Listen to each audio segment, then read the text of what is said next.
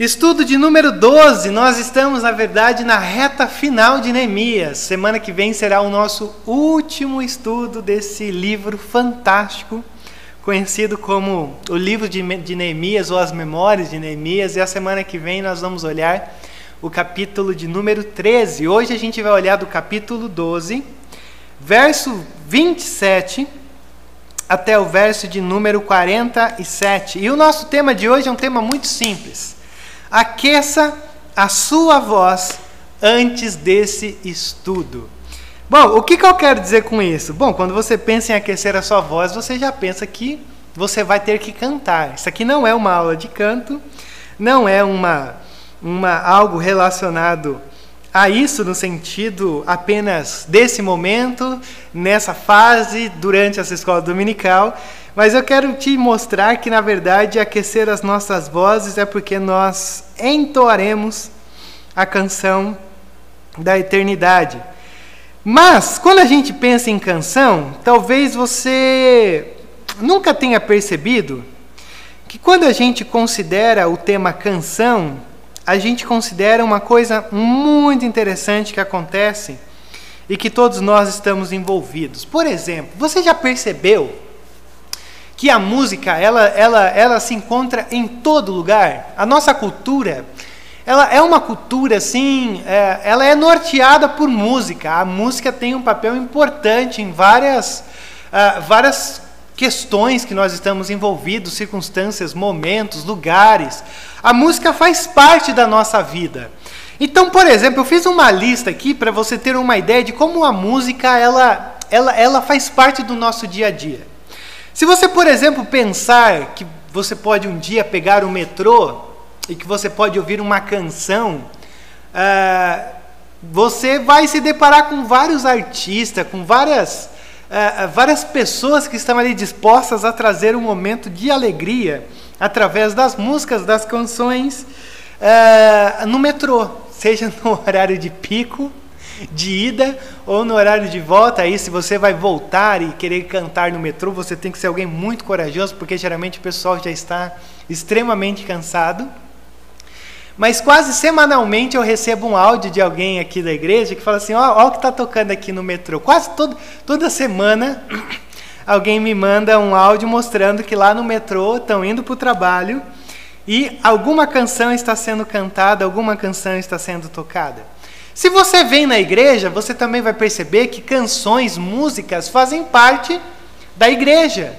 A igreja tem uma parte, tem um ministério, tem um departamento só relacionado a isso, ao pessoal da música. Algumas pessoas hoje, é, e a gente na verdade não tem nada contra isso, aliás, é bom de se dizer, que não conseguem pregar se não tiver uma musiquinha de fundo tocando.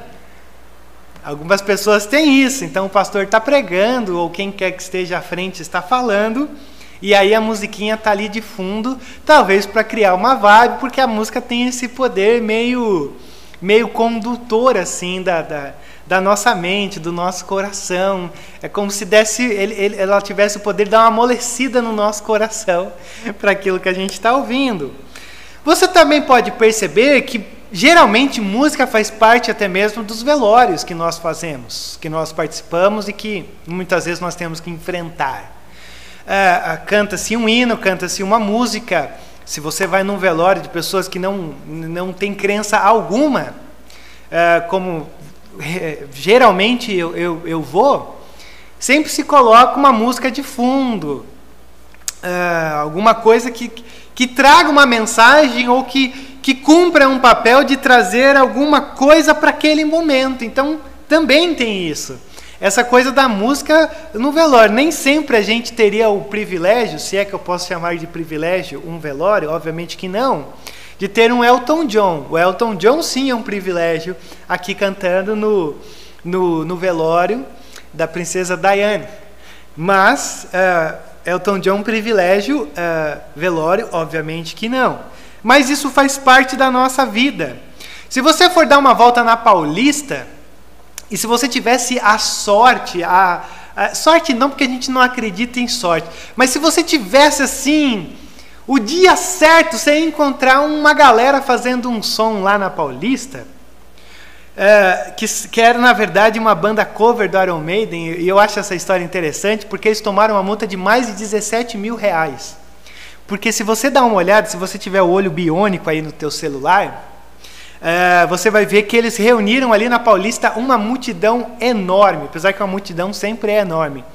Mas essa galera que, que era um cover muito bom do Iron Maiden, há de se considerar, fizeram um som ali na Paulista. Então, se você for na Paulista, e esse era um dos passatempos favoritos que a gente tinha, de ir na Paulista, de tardezinha, à noite, eu já peguei gente tocando gaita de fole lá. A Paulista é regada a música. A cada quarteirão, você tem uma música ali. O casamento também, geralmente você tem uma, alguns músicos que podem tocar algumas canções que são desejadas num casamento. Se não há músicos, pelo menos você coloca aquele MP3, apesar que o MP3 é bem antigo, mas eu sou bem dessa época de ter passado por algumas coisas assim. Você coloca alguma coisa tocando uma musiquinha de fundo, porque é esquisito o silêncio ou todo mundo emocionado e coisa assim. Se você for num estádio de futebol e principalmente se você for na torcida do Grêmio, a torcida mais apaixonante é, do Brasil, se não for do mundo, e você ouvir as canções, o, o, o jogo é regado às canções do time do Grêmio. Como você tem o seu time e você também tem as suas canções num estádio. Se você olhar no carro, geralmente, se você for como eu, eu sou movido à música. A cada momento da minha vida eu tenho uma trilha sonora, seja aonde for. Você também vai colocar uma musiquinha, ou você deixa o rádio ali tocando uma coisa para de alguma maneira dar uma animada. No metrozão, se você não quer ouvir a galera fazendo um som, você pode pôr o seu fone e aí você vai ser movimentado, movido à música. E também você pode passar por uma obra e agora não mais ouvir os, os pedreiros com aquele radinho clássico, com aquela com o bombril amarrado na, na, na antena, porque isso aqui é do passado. Agora os pedreiros, se você dá uma olhada na internet, aí eles não estão mais ouvindo música. Eles estão produzindo música e produzindo música com, com os instrumentos de trabalho deles. É algo assim, maluco de se pensar. A capacidade, a inteligência e a sacada que esses caras tiveram para fazer um cover do, do Queen, a semana retrasada, que estourou na internet e que se você não viu, você está bem desentenado. Sim, aí é bom dar uma atualizada aí na, nos teus TikTok, nas páginas do Instagram, para você dar boas risadas com essa galera fazendo cover de coisas que a gente jamais imaginava. Ora, eu separei aqui nove, nove coisas que a gente está envolvido e que geralmente faz parte da nossa vida e que geralmente isso tudo é carregado com algum tipo de música. Há uma trilha sonora há um, um ambiente sendo carregado, movido, caracterizado por música. Você poderia me dizer aqui outras dezenas. Mas a grande questão que eu quero que você perceba aqui é que se a nossa vida, se a nossa cultura, se tudo isso é movido por música, a grande questão é: a Bíblia é movida por música? Você já parou para pensar se na Bíblia, nos episódios que a gente tem, nas narrativas, existem músicas, existem canções que vão trazendo uma, uma certa uh, situação em que, em que a música é envolvente por algo que aconteceu ou por algo que vai acontecer, ou para deixar o clima mais tranquilo. E é aí que eu fiquei surpreendido essa semana. Eu separei mais de 40, mais de 40 é, situações de música só no Antigo Testamento. E aí, deixa eu dar uma passadinha aqui para você ver o que, que eu separei. Se você olhar lá em Gênesis, você vai ver um homem chamado Jubal, que era da linhagem de Caim, que ele foi o pai de todos os que tocavam harpa e flauta. Esse cara está no começo da criação. Esse camarada chamado Jubal é um cara que está no começo da criação e o cara já tinha desenvolvido harpa e flauta. Bem naquele pedaço de Caim, de Abel, de toda aquele, aquela, aquela treta, aquele rolo. Logo em seguida você tem essa informação dizendo que Jubal era o pai de todos que tocavam harpa e flauta. Já lá no começo da criação, na pós-queda, já tinha gente que estava envolvido com música. Se você olhar para Gênesis 31, 27, quando Labão repreende Jacó, porque Jacó foi embora meio que nas escuras, nas escondidas. E aí o Labão chega, ô Jacó, você foi embora, você nem, você nem esperou a gente fazer um, um, uma despedida com cânticos, com, com tamborins e harpas para você ir embora. As despedidas também eram pautadas pela música. Se você olhar em Êxodo 15, você vai perceber que logo após o povo passar o Mar Vermelho com sucesso e o mar se abrindo, a primeira coisa que o povo faz é cantar. Eles cantam como uma expressão daquilo que Deus havia dado a eles recentemente. A liberdade, a libertação, o milagre, o sobrenatural deles terem ultrapassado o Mar Vermelho. Se você olhar para Juízes capítulo 5, você vai ver que há um episódio de um juiz chamado, de uma pessoa chamada Císera, quando na verdade Débora barra Baraque eram, entre aspas, juízes desse período. E assim que Císera conquistou a vitória, o povo fez o quê? O povo cantou. Se você olhar para 1 Samuel, quando o rei Saul ele é ungido por Samuel, você vai ver que o, o Saul ele se encontra com um grupo de profetas que estão descendo sobre um monte e eles começam a cantar com saltérios, tambores, flautas, harpas, no momento em que ele é ungido. Também, quando você lembra de uh, Davi vencendo Golias, diz que as mulheres cantavam canções que falavam a respeito disso. O próprio Davi, ele era conhecido como um, um, um musicista que tocava a sua harpa para acalmar os ânimos do rei Saul. E a gente acha que esse negócio de música, musicoterapia é uma coisa recente. Lá no passado, o Davi já tocava sua harpa para acalmar os ânimos de Saul. E aí você olha para o hospital se você tem o dom, o talento, é, num ambiente propício, num, num ambiente de dor, a música acalma os nossos ânimos. Dezenas e milhares de referências entre isso, mas quando você olha em 1 Crônicas, ou 1 Crônicas, por exemplo, o texto vai nos dizer que Davi, é, ele, ele colocou chefes no serviço é, dos filhos de Asaf para que conduzissem o louvor para que, que, na verdade, é, criassem uma, um mecanismo ou criassem grupos para harpas, para alaúdes, para símbolos. Davi já pensou assim: olha, vamos, vamos fazer uma coisa bonita. Vamos fazer um negócio desenvolvido para o ambiente do Senhor que seria construído futuramente. Se você olhar para segundo Crônicas, vai dizer que quando Josias morre, o rei Josias morre, e esse rei foi alguém muito querido pelo povo, todos os cantores, todas as cantoras cantavam a morte de Josias até o dia de hoje. Se você olhar Isaías, Jeremias, Ezequiel, Amós, Oséias, Abacuque, Sofonias, Jó, Salmos, se você olhar esses livros, você vai começar a perceber que esses livros são carregados de canções que nos falam sobre algo que aconteceu, algo que está acontecendo e algo que irá acontecer. Sem contar os salmos, sem contar Jó dizendo que as estrelas foram criadas numa espécie de canção, que a criação de Deus que a gente lê lá em Gênesis 1, 1 e 2, e a gente às vezes olha para aquilo lá como se fosse uma coisa assim. Então disse Deus: aquilo é uma canção. Aquilo é um poema em forma de canção de um Deus que está dizendo assim: toda a vida começa com canção. A criação começa com, com canção O povo de Deus passa a história do Antigo Testamento com canção.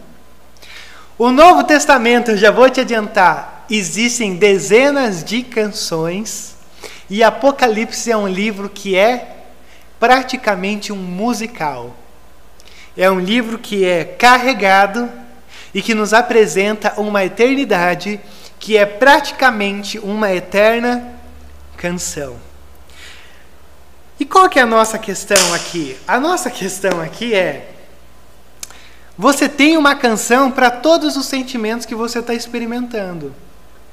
Não pense que canção é só para quando você está feliz.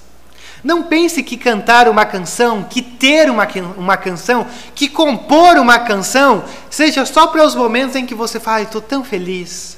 Olha, eu, olha, eu lembrei daquela canção, que linda, né? Não, todos os sentimentos que você tem. Todos esses salmos, todos esses textos, todas essas canções que eu passei rápido, mas que depois eu posso te mandar, são canções que nos mostram que todas as emoções, os sentimentos, os nossos estados podem ser cansado, cantados. Que a tua garganta tem que estar aquecida para todos os momentos em que você está vivendo, porque não apenas o teu coração, o teu estado, as tuas emoções, os teus sentimentos podem ser cantados, mas as circunstâncias em que você vive, você também tem uma canção para cada circunstância, para cada momento que você está vivendo. Não apenas do lado de dentro você pode cantar, mas por aquilo que te rodeia você pode cantar. Tá, e por que, Rodrigo? Por que, que eu canto pensando dentro, pensando fora? Porque na verdade você tem um Deus que se revela em todos os momentos da tua vida. Por isso você pode cantar uma canção a todos os momentos. Para todos os sentimentos. Por quê? Porque Deus está em todos os teus sentimentos. Deus está envolvido com todos os teus momentos. Mas para você não pensar que eu estou inventando alguma coisa, que eu estou, uh, uh, sei lá, criando uma coisa mística em torno da música. Uh, olha só o que Calvino nos fala quando ele nos fala sobre canções. Calvino diz assim: para agitar as emoções do ser humano, o canto tem grande força e vigor para mover e inflamar os corações dos homens a fim de invocar e louvar a Deus com um mais veemente e ardente louvor. Ah, ardente zelo. Porque o Du colocou aqui, quando estudamos neurociência, descobrimos que determinadas músicas estimulam o nosso cérebro inteiro, todos os neurônios. Então, é chamado de cérebro que para a gente invocar e louvar a Deus de uma maneira mais profunda do que antes que nós cantamos essas canções. Que coisa linda falar sobre música numa escola dominical. O canto tem se religiosa e não simplesmente a momentos de lazer e entretenimento. Ora, a gente está diante de um texto que está nos dizendo o seguinte: as canções que nós devemos cantar são canções que não devem ser apenas vistas como um momento de lazer. Não, vou fazer um aniversário, uma festinha aqui, colocar uma música para dar uma animada. O Calvino está dizendo o seguinte: se tratando da nossa relação com Deus, da nossa devoção, Aprenda a ouvir canções que agreguem uma espiritualidade, uma contemplação de Deus, da vida, de uma maneira ainda mais profunda.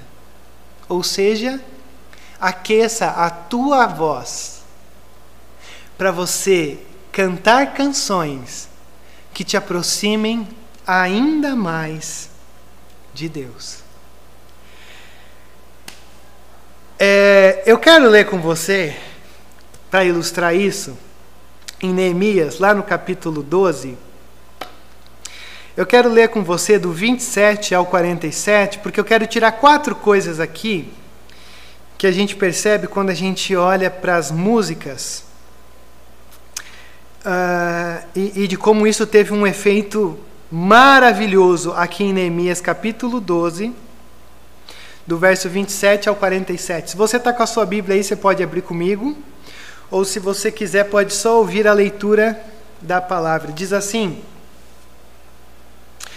ah, o, o nosso título aqui é A Dedicação do Muro de Jerusalém. Para a dedicação do novo muro de Jerusalém, é, pediu-se que os levitas de toda a terra viessem a Jerusalém para auxiliar as cerimônias. E deviam participar dessa ocasião alegre com cânticos de ações de graças e com música de símbolos, harpas e liras. Os cantores foram reunidos na região da região ao redor de Jerusalém e dos povoados dos Nefota, Nefota, Nefo, Netofatitas. Também vieram de Bet Gilgal e das regiões rurais próximas de Jeba e Asmavete, pois os cantores haviam construído seus próprios povoados ao redor de Jerusalém. Primeiro, os sacerdotes e os levitas purificaram a si mesmos. Depois, purificaram o povo, as portas e o muro. E eu os conduzi, ou eu conduzi os líderes de Judá até o alto do muro, e organizei dois grandes coros. Um dos coros foi para o sul, pelo alto do muro, até a porta do esterco. Osaías e metade dos líderes de Judá seguiram coro junto a Azarias, Esdras, Mesulão, Judá, Benjamim, Semaías e Jeremias. Depois deles vinham alguns sacerdotes que tocavam trombetas, Zacarias, Isaías, filho de Matanias, filho de Micaías, filho de Zacur, descendente de Asaf. Os companheiros de Zacarias eram Semaías, Azarel, Milalai, Gilalai, Maai, Natanael, Natanel, Judá e Anani. E eles tocavam os instrumentos musicais prescritos por Davi, homem de Deus. E o escriba Esdras ia à frente deles quando chegaram à porta da fonte, e foram em frente, subiram pelos degraus que levavam até a cidade de Davi. Passaram pela casa de Davi e de lá foram até a porta das águas a leste. E o segundo coro foi para o norte, no sentido oposto, para encontrar-se com o primeiro coro. Fui com eles e com a outra metade do povo pelo alto do muro, passando pela torre dos fornos até o muro largo. E depois, desde a porta de Efraim até a porta antiga, passando pela porta do peixe, pela torre de Hananel, e prosseguindo até a torre do Sem. Dali continuamos para a porta das ovelhas e paramos junto à porta da guarda. Os dois coros seguiram, então, para o templo de Deus, onde tomaram seus lugares. E eu fiz o mesmo junto com os líderes que estavam comigo. Acompanhamos os sacerdotes que tocavam as trombetas. Eliaquim, Maacéias, Miniamim, Micaías, Elioná, Zacarias e Ananias, e os cantores Maacéias, Semaías, Eleazar, Uzi, Joanã, Malquias, Elão e Ezer. E eles tocavam e cantavam bem alto sob a direção de Jesraías. Naquele dia alegre foram oferecidos muitos sacrifícios, pois Deus tinha dado ao povo motivo para se alegrar. As mulheres e as crianças também participavam da celebração. E podia-se ouvir de longe a alegria do povo de Jerusalém. Naquele dia, foram nomeados os homens encarregados dos depósitos para as ofertas, e os primeiros frutos da colheita e para os dízimos. E eles eram responsáveis por recolher dos, dos campos fora das cidades as porções exigidas pela lei para os sacerdotes e os levitas pois todo o povo estava alegre com os sacerdotes e os levitas e com o seu trabalho. Tanto eles como os cantores e os guardas das portas realizavam o serviço de seu Deus e o serviço de purificação, conforme Davi, seu filho Salomão, havia ordenado. O costume de ter regentes do coro para dirigir, dirigir os hinos de louvor e de ação de graças a Deus havia começado muito tempo antes, nos dias de Davi e Asaf. Por isso, agora, nos dias de Zorobabel e de Neemias, todo Israel ah, trazia uma provisão diária de alimentos para os cantores. Os guardas das portas e os levitas Os levitas, por sua vez, entregavam uma porção daquilo que recebiam aos sacerdotes, os descendentes de Arão. Bom, Rodrigo, o que, a gente tem aqui? A gente tem aqui uma coisa muito simples. É, quando a gente divide o texto de Neemias, você vai ver que a gente pode dividir o texto, o livro de Neemias, em três partes. Primeiro é aquele momento de, de procurar saber a situação de Jerusalém, de chegar em Jerusalém e Neemias verificar a situação toda, a escrom para todo lado. Você não consegue nem passar com o seu com o seu animalzinho de carro porque assim não tem espaço, a cidade está devastada. Neemias começa a reconstruir os muros e existe oposição. Essa é a primeira parte do livro. A segunda parte do livro é quando eles terminam os muros e aí o Neemias começa a reconstruir Uh, não agora mais apenas o aspecto físico da casa de Deus, mas agora o ambiente também deveria proporcionar um, um, um, uma casa, um ambiente divino. Então Neemias começa a colocar Esdras para ler o texto diante do povo, e aí o povo confessa o pecado, o povo se abre uma aliança com Deus e renova os seus votos. Eles dizem: Olha, nós vamos seguir o que a lei nos diz, e aí, no nosso texto de hoje, que nós acabamos de ler, vai nos falar que há uma grande celebração. Uma celebração aonde Neemias ele esquematiza os cantores, as cantoras, os instrumentistas. Ele separa dois grupos, ele diz: "Olha, vamos, vamos rodear a cidade. A cidade é santa. As pessoas estão mudando para cá. Então vamos, vamos fazer uma, uma, uma celebração, uma festa assim enorme, porque que coisa linda! A gente conseguiu construir tudo. E está tudo funcionando. Então vamos cantar. Então ele faz esses dois grupos, um de cada lado, vai e eles se encontram, eles celebram, eles cantam. O povo começa a trazer ofertas para sustentar os cantores. Eles dividem as vozes, eles colocam um, algumas pessoas de algumas nações ali ao redor de alguns povos que a, a palavra usa uma, um, um, um tipo de, de expressão que eles, eles compunham canções que, que soava como, como poema aos nossos ouvidos. Então, o nosso texto de hoje é um texto que vai nos falar sobre música, sobre adoração, sobre celebração. Mas, mais do que isso, é um texto que vai nos mostrar quatro dinâmicas da música na nossa vida. Quatro dinâmicas do uso da música, das canções na nossa vida. Então eu quero olhar com você essas quatro, essas quatro dinâmicas do porquê que você e eu precisamos aquecer as nossas vozes para termos essa experiência de cantarmos as canções da maneira que o Senhor entende ser importante para mim e para você. Então, a primeira coisa que eu quero que você veja comigo é a música como culto. A música como culto em que sentido? O texto vai nos dizer que, por ocasião da dedicação dos muros, os levitas foram procurados e trazidos para Jerusalém para dedicar os muros alegremente, com cânticos e ações de graça, com símbolos, com harpas, com liras, com cantores, com divisões de vozes, há de se considerar isso, trazendo também eh, os netofatitas, que esses são os caras que criaram essa coisa do, do poema, eles tinham essa, essa facilidade de tudo isso. E aí, quando o povo olha para tudo isso, o povo começa a dizer assim: olha, vamos fazer uma festa enorme mas para uma festa enorme, para uma coisa alegre, a gente precisa entender uma coisa importante. Que na realidade, uma festa ela só é jubilosa quando ela há diversidade. Quando ela há diversidade de instrumentos, de cantores. Então, ó, pegue todo mundo que você tem aí, porque a gente vai cantar. E aí, eu fico pensando numa coisa que pode passar despercebida para mim e para você. Porque aparentemente é Neemias que está encabeçando tudo isso daqui. Parece que é Neemias que está dizendo: olha, vamos fazer uma festa.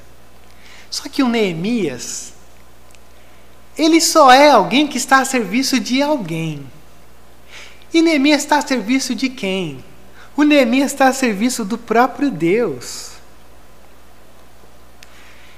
Então, na realidade, o nosso texto, ou a grande verdade que a gente tem aqui, é que Deus convoca o seu povo para cantar. Cantar não é só uma partezinha do culto, ou não é só ligar um rádio. Existe um, uma atmosfera através da canção que o próprio Deus está dizendo: o meu povo canta. O meu povo não consegue nem parar de deixar a voz aquecida, porque o meu povo é um povo caracterizado pela canção, pela festa, pela alegria. Porque canções, festa, pressupõe-se a alegria. E a música como culto pressupõe-se que um culto é um culto que precisa ser alegre. Não de barulho, mas no sentido de que nós cantamos com o nosso coração, com a nossa alma, nós cantamos com tudo que nós temos de melhor. Porque o nosso melhor faz com que um culto seja um culto de alegria. Porque às vezes a gente pode ter um culto que tem uma temática, uma, uma temática de pancada, de apontar o pecado. Mas ainda assim, quando nós oferecemos o nosso melhor, a questão não é o tema, a questão não é a abordagem, a grande questão é eu. Sou eu, o meu melhor, porque a música envolve o culto e envolve uma alegria, uma festa de um Deus que me convida, ou melhor, um Deus que me convoca a cantar. Se você olhar lá em primeiro, primeiro Crônicas, capítulo 25, o texto do verso 1 ao 2 vai dizer assim: Pois há muito tempo antes nos dias de Davi e de Asaf, haviam dirigente do, dirigentes dos cantores, e que dirigiam os cânticos de louvor e de graças a Deus. Quando a gente olha para isso daqui no Antigo Testamento, você vai perceber uma coisa fantástica. Cantores pressupõe-se que não havia um cantor só. Você tinha vários. Vários cantores se pressupõe que haviam vozes diferentes. Cada um fazia uma voz. Agora não me pergunte isso, porque eu nunca consegui aprender isso, embora o pessoal aqui saiba, mas não entra na minha cabeça. Havia o baixo, o cara que fazia o baixo. Havia o tenor, eu já não faço ideia do que, que é isso. Havia o soprano, que eu também não sei o que, que é. Mas você consegue ver? Deus está preocupado com isso. Havia os levitas. Os levitas, eles eram divididos por instrumentos.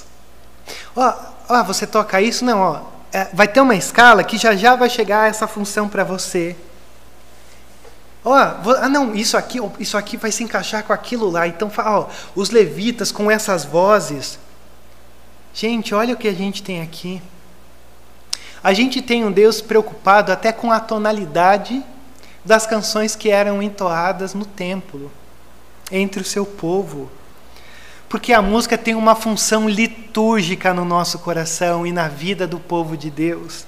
A Rô colocou a música tem um uso terapêutico para homens, animais, acalmam. É isso. Isso já estava aqui. Isso já acontecia aqui. Então, quando Deus nos dá uma música, uma canção, quando Deus, quando Deus nos convida a orar, a, a orar, a cantar, Ele nos convida a cantar porque, na verdade, Ele sabe que que é, são nas canções que a gente muitas vezes contempla coisas que a gente não contemplaria. São nas canções que nós contemplamos quem Deus é, o que Deus faz. Então, as canções entoadas são canções que nos levam para a presença de Deus. Eu sei. Eu sei que você tem as suas músicas favoritas. E muitas vezes o pessoal, ô oh, Rodrigo, toca aquela música no, no, no louvor, coloca aquela música. Porque eu, eu gosto muito daquela música. Não tem problema nenhum você ter as suas preferências. Não tem problema algum mesmo. Só que no fundo, no fundo, no fundo, a grande questão que está aqui é que as canções devem apontar e ser do gosto de de um único ser, que é o ser de Deus. Por isso nós cantamos não é para o nosso agrado. Nós nos esforçamos e queremos dar o nosso melhor, não é só para ficar bonito. É porque o próprio Deus está atento às nossas canções. E as nossas canções precisam expressar quem Deus é. Eu não sei se é por causa disso, mas o nosso texto também vai nos dizer que Esdras estava à frente dos cantores. Não sei se porque Esdras era o teólogo, e aí o Esdras estava assim, opa, essa, essa música aí tem um erro doutrinário. Ah, então, assim, ó, é, é, vamos deixar ela de lado, porque essa música não está expressando bem quem Deus é. Não sei. Posso um dia fazer até uma tese de doutorado falando sobre Esdras carregando o seu povo uh, uh, e os instrumentistas atrás. Mas a grande questão que a gente tem aqui é que nós somos convidados a cantar com a nossa alma. E aí eu vou ter que responder uma coisa ou compartilhar uma coisa com você. Esses dias atrás no grupo do WhatsApp, quando eu perguntei o que você sente mais falta do culto, algumas pessoas responderam, teve uma lá, que eu não vou dizer quem foi, que disse: Olha, o que eu mais sinto falta são das canções. É isso de poder cantar as canções, de poder me expressar através das canções. Porque se expressar através das canções é o que Deus está nos convidando a fazer aqui. E na verdade é até o que Calvino nos convida a fazer aqui.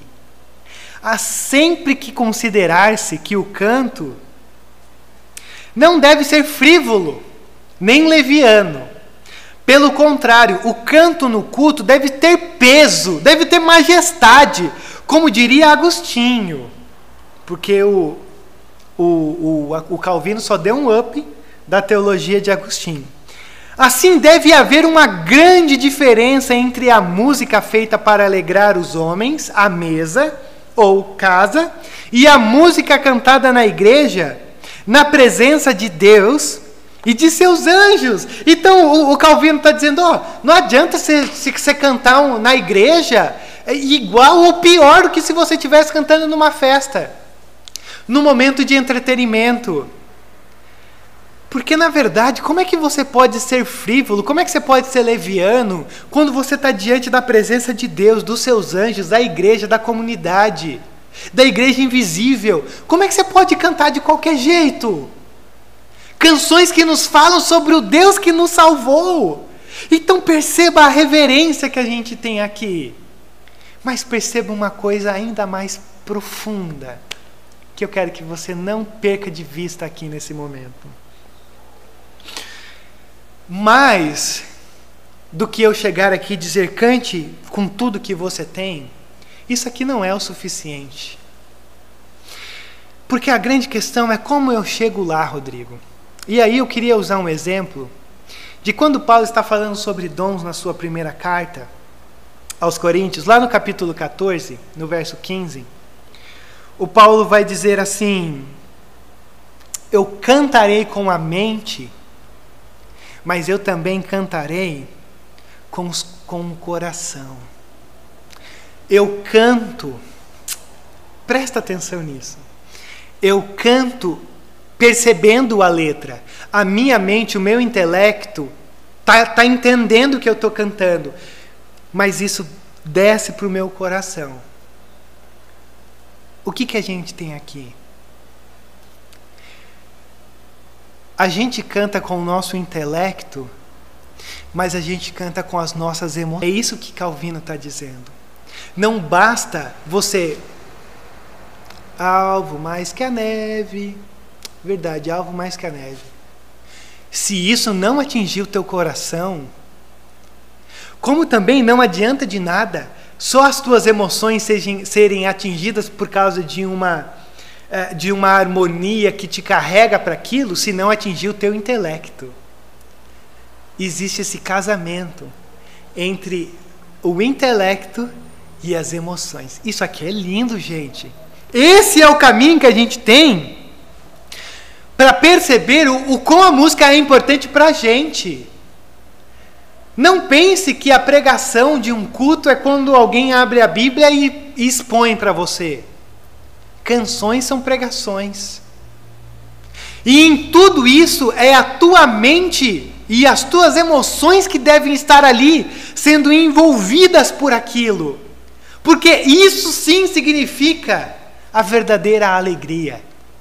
É quando a sua mente é alimentada e quando as tuas emoções são atingidas pela beleza da contemplação de Deus através das músicas.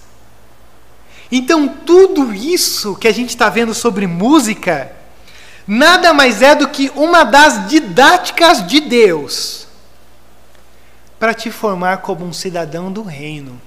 Então, se você não gosta de cantar, ou se você não canta com o intelecto, com as emoções, se você é frio, se você é indiferente, deixa eu dizer uma coisa para você: tem algum, você está perdendo uma oportunidade enorme e alguma coisa errada está com você, porque é impossível a gente não se derramar diante de canções que são entoadas, que apontam para quem Deus é. É impossível. É inimaginável. Mas o Calvino continua. Para você não pensar que eu estou criando tudo isso da minha cabeça. E aí você vai diminuir. Não, foi o Rodrigo só que disse. Não. É o Senhor falando em Neemias, é o Calvino confirmando, e sou eu confirmando também com o que tudo está sendo dito. Tampouco condenamos o uso da voz ou do canto. A gente não condena. Pelo contrário, muito recomendamos essas ferramentas, contanto que acompanhem o afeto da alma, a tua alma, o teu coração, as tuas emoções. Você não tem medo, você se expressa, você se derrama. Assim, exercitem a mente na cogitação de Deus e retenha a mente atenta. Essa mente que é muito escorregadia e versátil e facilmente se afrouxa e se distrai por diversas variada, variadas, a menos que seja sustentada por vários auxílios. O que, que, os, o que, que Calvino está dizendo? A música, ela recupera a nossa atenção. A música te dá foco. E é aí que eu consegui entender por que, que algumas pessoas, quando estão pregando, usam uma musiquinha de fundo. Ia colocar o Theo ali para ficar tocando enquanto eu prego. Porque a música, de certa forma, te dá foco, ela te dá atenção, ela não deixa você se perder. E aí a minha questão com você é: como você tem olhado para as canções que estão ao longo do teu dia? Como você tem can olhado, cantado as canções que são entoadas aqui? Ou que pelo menos eram entoadas aqui, quando a gente estava aqui juntos? As canções do dia a dia. Tantas canções que nos falam sobre Deus. Uh, algumas que têm a sigla gospel, mas muitas canções que não têm essa sigla gospel e que Deus fala profundamente com você, fala comigo. Nos mostram, nos fazem contemplar uma beleza da criação de quem Deus é, do ser humano, dos relacionamentos, da vida. Gente, não perca de vista, música sempre é culto. Música sempre é ou sempre trabalha numa perspectiva de nos apontar para Deus e fazer com que nós saiamos mais leves, através de canções que muitas vezes expressam algo que uma conversa não expressa, que pensamentos não expressam. A música sempre traz essa, essa profundidade de nos mostrar um Deus que a todo momento pode ser cultuado através das canções que são entoadas ao longo do nosso dia. Então, isso é música como culto. A, a, segunda coisa que eu quero que você veja aqui comigo é a música como consagração. Olha o nosso texto.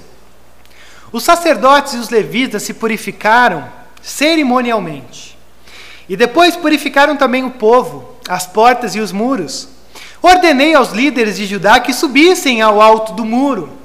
Também designei dois grandes coros para darem graças. Um deles avançou em cima do muro, para a direita, até a porta do esterco, e o segundo coro avançou no sentido oposto. Música como consagração. Sim, sabe por quê? Ah, você tem dois grupos aqui. Dois grupos que vão rodear a cidade, um pela direita, um pela esquerda. E a grande questão aqui é que esses dois grupos estão norteando ou rodeando a cidade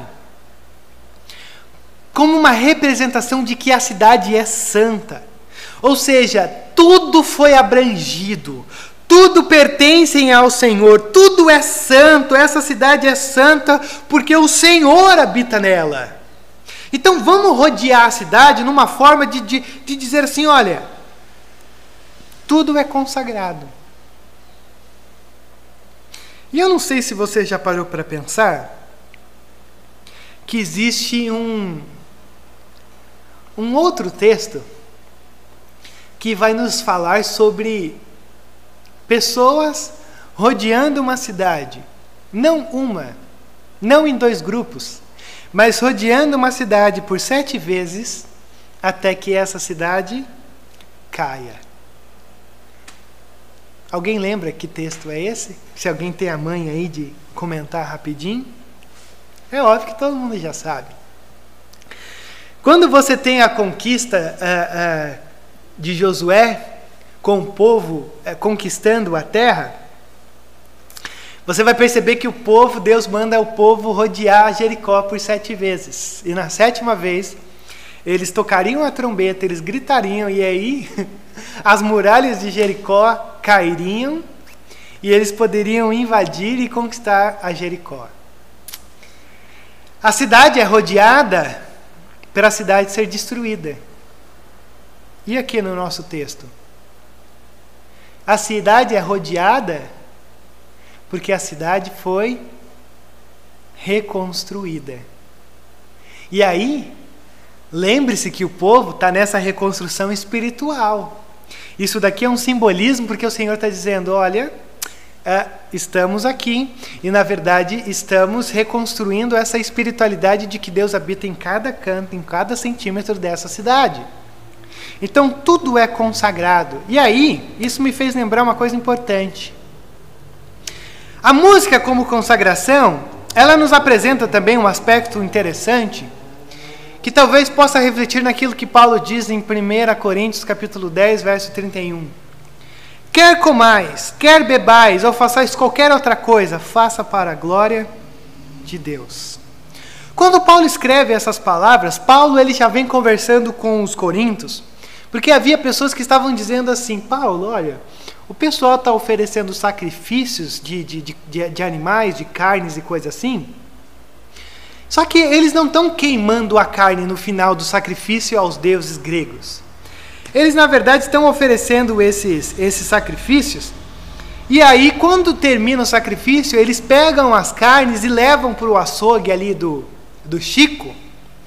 E o açougue do Chico está vendendo a carne pela metade do preço. Ô Paulo, você sabe que assim, ó, o contrafilé está 42 reais.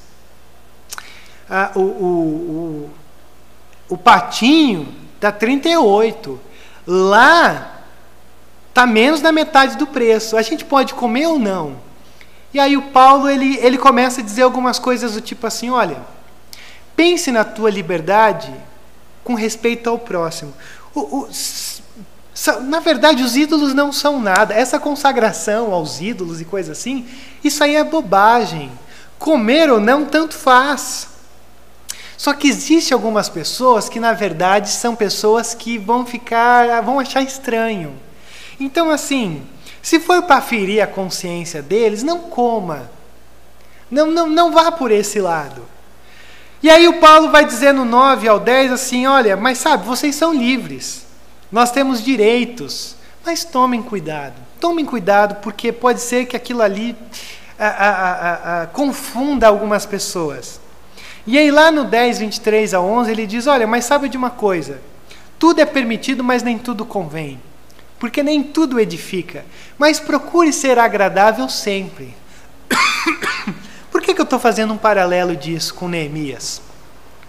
Porque a música, como consagração, também vai nos dizer a respeito disso. A música é uma ótima oportunidade para você fazer com que a tua vida seja santa, mas que também a tua vida leve esperança para aqueles que estão ao teu redor, seja a música que for, mas que apontem para o tipo de Deus que nós servimos. Então, a música como consagração, a grande realidade é uma oportunidade de nós crescermos ainda mais em Deus.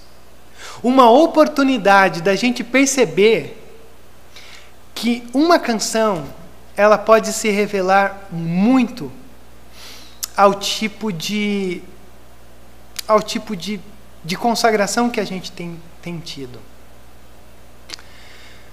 Eu acho que isso aqui é importante da gente pensar por alguns segundos, sabe por quê? Certa vez eu, eu ouvi o testemunho é, é, de, uma, de, uma, de uma pessoa e eu achei tão interessante uh, um pessoal foi fazer uma visita uh, para um pessoal que, que, que, que quis, quis receber uma visita. E aí o pessoal foi lá e começou a conversar e coisa e tal, e conversava e conversava, e quase nunca abriam a Bíblia, nunca falavam sobre as coisas de Deus. E aí um dos assuntos que foram levantados nessa, nessa visita foi a respeito desses, desses cantores sertanejos, universitários que a gente tem aí. Eu não tenho nada contra isso daí. Eu separo entre música boa e música ruim. Para mim não existe música gospel, para mim existe música boa e música ruim. Música que me aproxima de Deus e música que me afasta de Deus. E aí foi dado alguns exemplos ali que não eram legais, e que não foram legais e que não desceram legais. E aí a pessoa me procurou depois e disse assim: Nossa, Rodrigo, eu fui nessa visita com o pessoal e o pessoal não falou nada de bacana. Ficou falando lá de, de, de sertanejo universitário, daquelas músicas assim que, que não é legal. Aí no final leram a Bíblia, fizeram uma oração e foram embora. Ora, você consegue perceber o quão isso é profundo para a gente? Uh, a música, ela ela gera um tipo de consagração na gente, mas também naqueles que estão ao nosso redor. Por isso, a grande pergunta que eu te faço é: as músicas que, que você tem, que você ouve, te consagram e criam um ambiente de consagração ou não? Isso aqui é profundo, mas isso aqui é necessário de ser sempre considerado, porque eu considero imensamente e alguém envolvido com música que vive um musical como eu, sempre é importante de se perguntar isso. A terceira coisa que eu quero ver com você é a música como encorajamento. Sabe por quê? O texto vai nos dizer que eles tocavam os instrumentos musicais prescritos por Davi, homem de Deus, subiram diretamente os degraus da cidade de Davi, passaram sobre a casa de Davi até a porta das águas, Participavam os cantores e os porteiros de acordo com as ordens de Davi, do seu filho Salomão, pois muito tempo atrás, nos dias de Davi e de Asaf, havia dirigente dos cantores que dirigiam os cânticos de louvor, os cânticos de louvor e de graças a Deus. Você consegue perceber uma coisa que a gente tem aqui? Primeiro existe essa organização dos instrumentistas os cantores, os levitas, há também os sacerdotes, aqui está tudo, tá tudo carregado. Só que você tem um detalhe que às vezes passa despercebido. O texto vai dizer: tocavam os instrumentos musicais prescritos por Davi. Quando o, o Nabucodonosor invadiu a Jerusalém, o Nabucodonosor ele destruiu tudo E ele levou as riquezas do templo e os instrumentos do templo para o seu reino. Quando o povo é permitido retornar do exílio babilônico por Ciro, e o povo retorna agora para Jerusalém, o texto está nos dizendo que o povo começou a tocar os instrumentos prescritos por Davi. Ora, os instrumentos que foram levados por Nabucodonosor foram devolvidos por Ciro, e agora o povo de Deus reconstruiu o templo, reconstruiu a cidade, e eles estão tocando os instrumentos que no momento foram levados para a Babilônia. O que, que isso tem de encorajador? Como que a música pode ser um instrumento de encorajamento? O pessoal está pegando nos instrumentos prescritos por Davi, que foram levados para a Babilônia e que agora está com eles de novo. Você quer um, um, um, um encorajamento maior do que esse? de que quando o povo está tocando os instrumentos nesse exato momento, eles estão tocando instrumento que já passou por tanta coisa. Nossa, olha, foram lá de trás, foram levados, a gente está tocando de novo. Como Deus é fiel. Deus disse que a gente passaria 70 anos nesse exílio e fechou os 70 anos e o Senhor, olha, Deus carregou a gente para lá e Deus nos fez retornar. Tudo isso daqui mostra que Deus está no controle de tudo isso. Os instrumentos que eles tocavam era uma forma deles serem encorajados. Porque os instrumentos tinham história. Que coisa linda! A música como encorajamento. Bem como alguns sacerdotes com trombetas, dos sacerdotes Eliaquim, Maacéias, Mini, Amim, Micaías, Elionai, Zacarias, Ananias, com suas trombetas. Ora, se você pensar em trombetas, você também vai pensar que houve um momento aqui em Neemias que o povo estava ao redor reconstruindo. E aí o Neemias colocou um, algumas pessoas específicas para que quando o inimigo surgisse, ou caso surgisse, fosse tocado o quê? Trombetas. As trombetas tinham uma finalidade de uma espécie de um armamento de batalha, de guerra contra os inimigos. Se, ele, se, eles apareciam, nós tocávamos as trombetas. E agora as trombetas estão fazendo o quê? As trombetas estão louvando, cantando a canção da vitória. Os instrumentos são armas musicais para proclamar o triunfo de Jerusalém. Que coisa linda! Os mesmos instrumentos que avisavam o inimigo são agora os instrumentos que estão dizendo: nós vencemos, nós reconstruímos. Isso daqui é tão fantástico porque a música nos encoraja. A música nos encoraja, seja a situação que nós estivermos. Você quer ver um exemplo disso? Quando Jesus está com os discípulos, prestes a ser levado, prestes a ser humilhado, prestes à cruz. O que, que o texto vai nos dizer? E eu lhes digo que de agora em diante não beberei deste fruto da videira até aquele dia em que eu beberei o vinho novo com vocês no reino de meu Pai. E depois de terem cantado um hino, Saíram para o Monte das Oliveiras. A gente tantas vezes, às vezes, já leu esse texto na Santa Ceia, a gente não percebeu isso. Cantaram um hino como uma forma de encorajamento para enfrentar o momento, o dia em que o Filho de Deus morreria numa cruz. O próprio Jesus cantou um hino com seus discípulos como uma forma de encorajamento. Quando Paulo e Silas estavam presos, por volta da meia-noite, eles estavam orando e cantando hinos a Deus. E os outros presos ouviam. Olha, eles estavam presos, a gente não sabe o que ia acontecer. Eles não sabiam o que ia acontecer. De repente, houve um terremoto tão violento que os alicerces da prisão foram abalados. Imediatamente as portas se abriram, as correntes se soltaram sozinhas e eles foram libertos.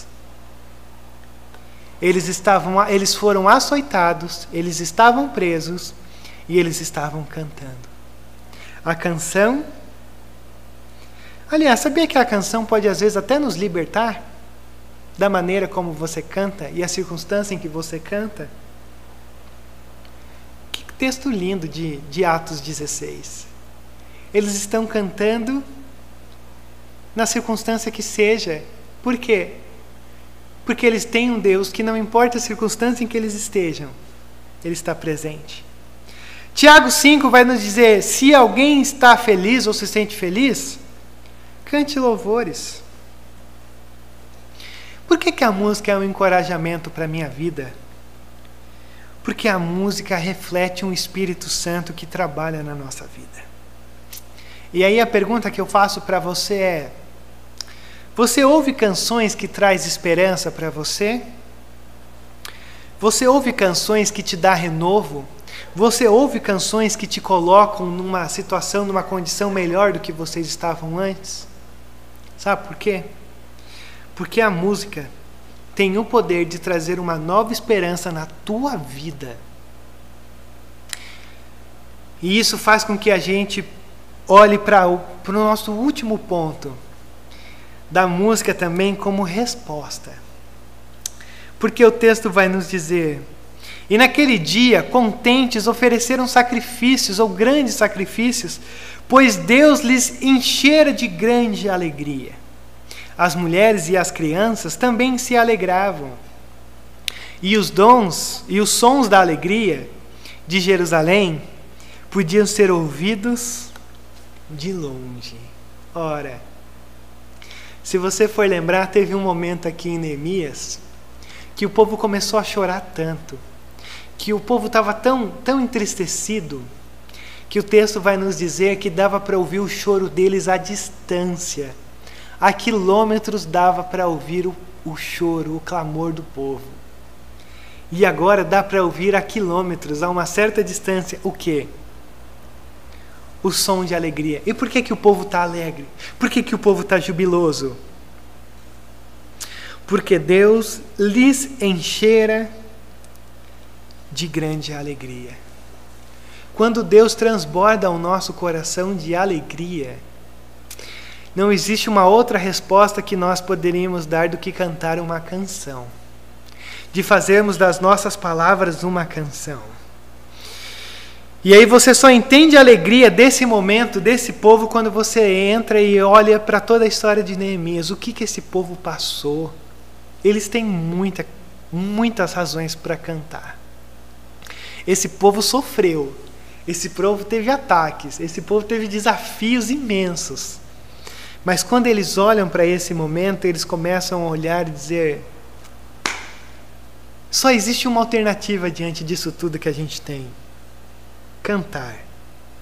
Cantar de alegria. E aí eu te pergunto: o Senhor não tem te dado muitas razões para você cantar? A obra do Senhor na tua vida, te guardando, te sustentando, permitido com que você entre, experimente algumas coisas, mas nesse exato momento, por mais triste que possa ser a tua história, por mais dolorida que possa ser, eu acho muito difícil que você não ache razões para cantar. E aí, como é que a gente pode ficar sem entusiasmo diante de tudo isso? Como é que a gente pode ficar indiferente diante de tudo aquilo que o Senhor tem feito por nós? Ou a grande pergunta é: como é que você pode ficar indiferente se o Filho de Deus já veio nessa terra? E o Filho de Deus nasceu num contexto de cânticos que a gente considerou aqui no Natal. Canções que expressavam o dia de grande salvação. O dia em que o Filho de Deus nasceu trazendo salvação em suas asas, como um sol que ilumina, trazendo luz sobre a criação, trazendo esperança sobre quem somos. Como é que você pode não cantar? Se todos aqueles que estavam diante do Senhor cantavam, como é que você pode não cantar? se o livro de Apocalipse que nos fala sobre a nossa história no já é repleta de cânticos, que o livro de Apocalipse que nos dá umas pinceladas sobre a eternidade nos dizem o que? Ao recebê-lo, os quatro seres viventes, toda a criação, os 24 anciãos, a igreja do antigo, a igreja do novo, a igreja de todos os tempos, refletida nesses 24 anciãos, somos nós, é eu e você, se olhando em Apocalipse. Como que vocês, ao olharem para Cristo, para a glória, prostraram-se diante do Cordeiro de Deus que tira o pecado do mundo, e cada um deles Aqui a gente recebeu uma harpa e taças de ouro cheias de incenso, que são as orações dos santos. Chegou o grande dia e eles cantavam um cântico novo. Tu és digno de receber o livro e de abrir os selos, pois foste morto, e com teu sangue compraste para Deus homens e mulheres de toda tribo, língua, povo e nação. Como é que você não pode estar com a tua voz aquecida nesse exato momento? Se você passará a eternidade com a tua voz aquecida de glórias a Deus, porque chegou o grande dia da contemplação do Cordeiro de Deus, que tirou o nosso pecado, que cumpriu a sua obra em nós e que agora nós teremos um júbilo eterno. Como é que você pode ficar indiferente diante das canções que Deus tem nos dado? Diante de uma eternidade musical. Como é que você consegue ser indiferente às canções que Deus tem te dado? Se de alguma maneira elas já refletem de maneira pequena, as canções que nós cantaremos na eternidade.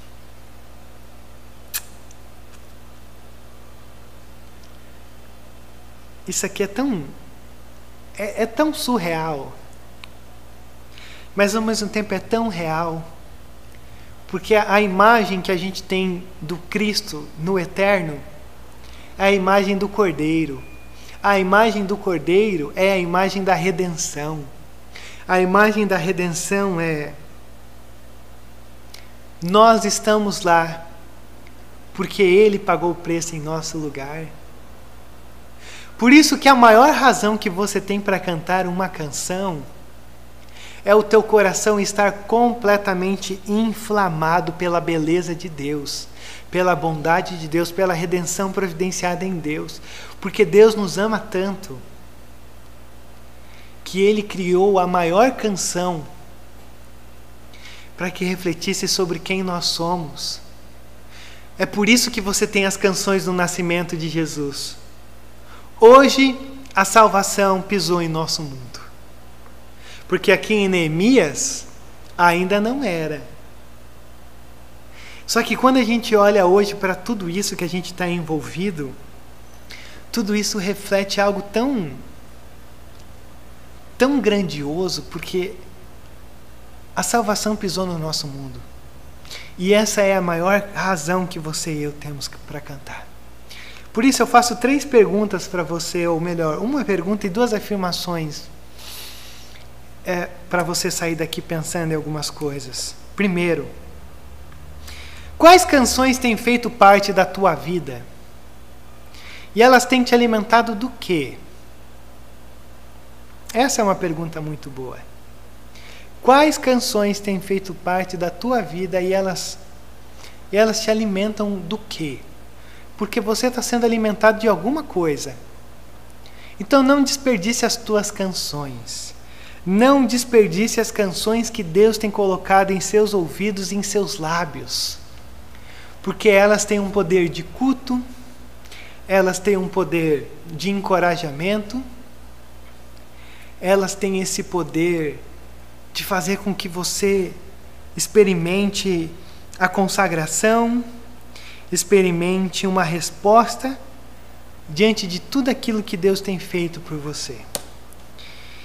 E aqueça a sua voz desde já, porque você passará uma eternidade cantando. Então a maior razão que você tem é essa. Você só passará uma eternidade cantando. Porque o Cordeiro de Deus veio na nossa direção e colocou a maior razão que você teria para cantar uma canção. E embora a nossa canção hoje muitas vezes sejam as mais preferidas, daquelas que nos falam sobre um Deus que está com a gente mesmo diante da adversidade, a canção de Apocalipse 5 é um novo cântico, porque já não mais haverá adversidade, não tem pandemia, não tem crise, não tem diagnóstico ruim, não tem morte, não tem velório, já não tem mais nada disso que faz parte dessa, dessa expectativa. A canção de Apocalipse 5 é uma nova canção, porque é a canção do grande júbilo, das nossas lágrimas serem secadas e de que agora a morte já não existe e o mal já não faz mais parte de tudo isso que nós experimentamos hoje. Senhor, obrigado por essa oportunidade. Obrigado pelo teu cuidado. Obrigado pelas canções. Mas, Senhor, a gente também te agradece porque tantas canções que têm falado ao nosso coração, tantas canções que nos apontam para ti tantas canções que nos encorajam. E a gente às vezes escolhe as canções, escolhe os conteúdos que que não agregam nada em nós. Deus, que essa canção do Apocalipse já possa ser uma métrica, já possa ser um um gosto dessa canção que nós cantamos no nosso dia a dia que encontremos esperança em Ti, que o Cordeiro de Deus faça sentido total para quem somos. E, acima de tudo, que Teu Espírito Santo carregue e conduza as nossas vozes a entoarmos canções que já apontem e que já reflitam aquilo que na verdade desfrutaremos na nossa eternidade. Haja esperança nesse lugar e haja esperança em cada um de nós que estamos aqui nessa noite, nessa manhã. Assim nós oramos, ó Pai, no nome santo de Jesus. Amém, Deus. Amém. Amém.